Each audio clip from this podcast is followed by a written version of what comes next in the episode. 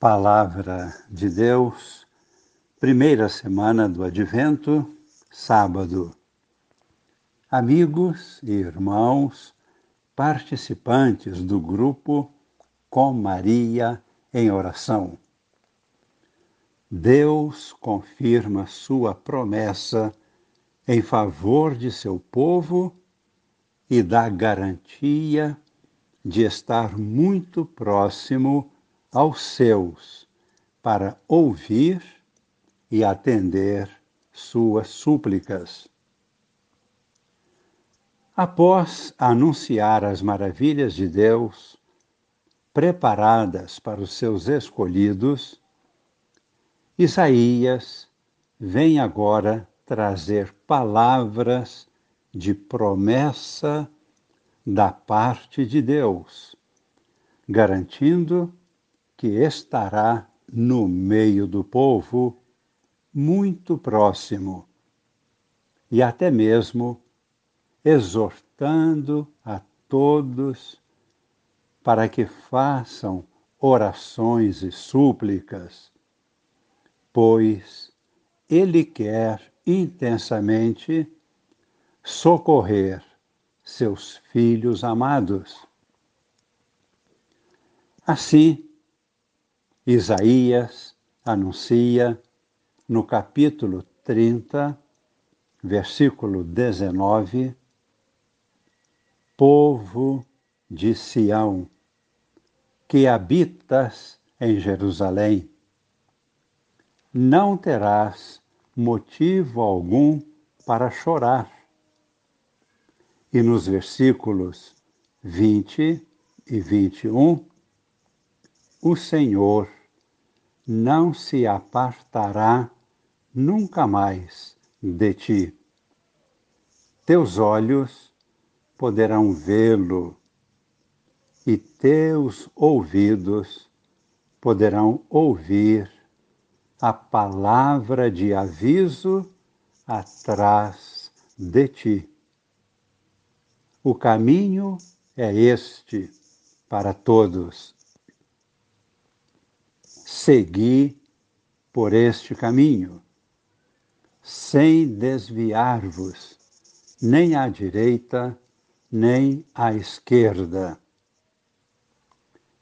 Ele dará chuva para a semente que tiveres semeado na terra, e o fruto da terra será abundante e rico Nesse dia, o teu rebanho pastará em vastas pastagens. Teus bois e os animais que lavram a terra comerão forragem com sal, forragem limpa e peneirada. E no versículo 26, Assim diz: a lua brilhará como o sol, e o sol brilhará sete vezes mais no dia em que o Senhor curar a ferida de seu povo e fizer sarar a lesão de sua chaga.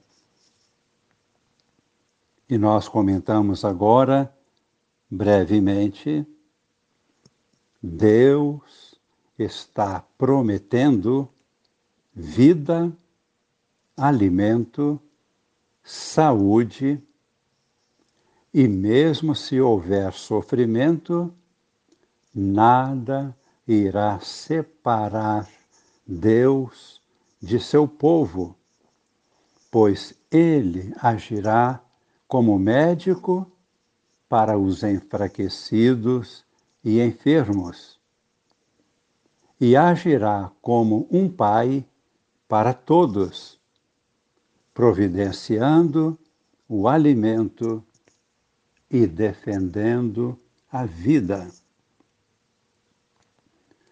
No Evangelho de hoje, que é segundo São Mateus, capítulos 9, versículos de 35 a 38, e também capítulo 10, versículos de 1 a 8, vemos em Jesus a clara realização das profecias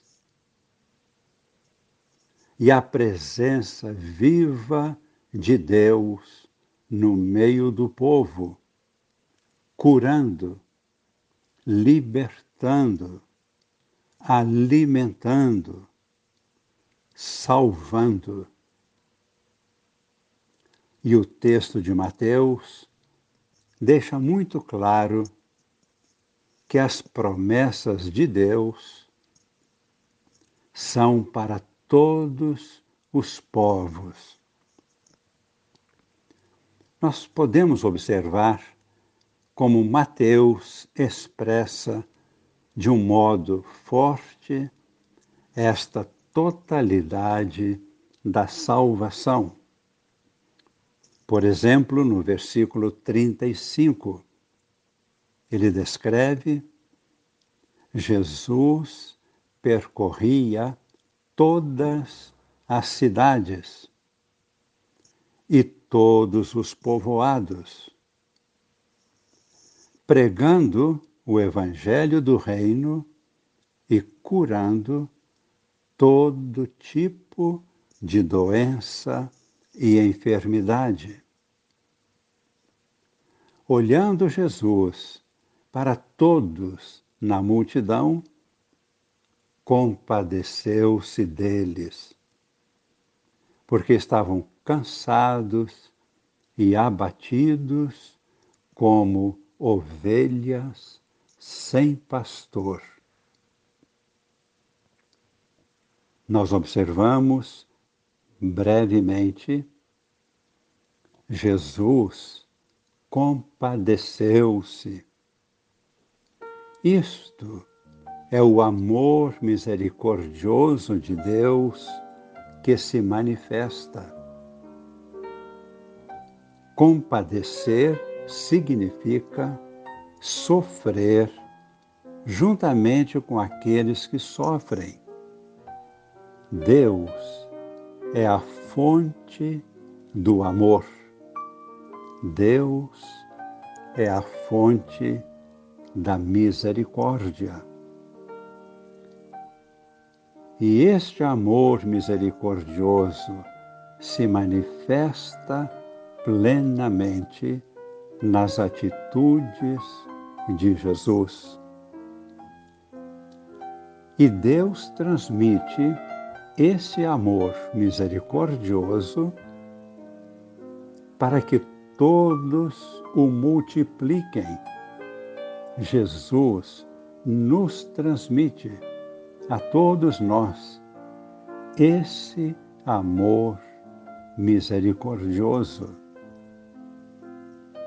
Por isso, Jesus diz, versículo 37, a messe é grande, mas os trabalhadores são poucos.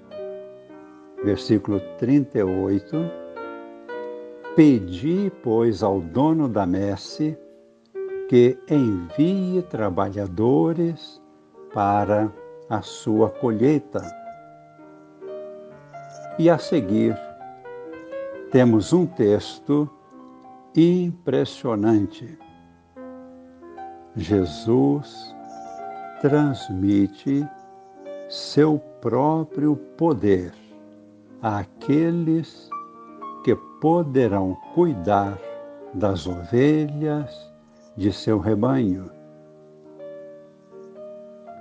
No capítulo 10, versículo 1, está escrito: E chamando os doze discípulos, deu-lhes o poder para expulsarem os espíritos maus e para curarem todo tipo de doença e enfermidade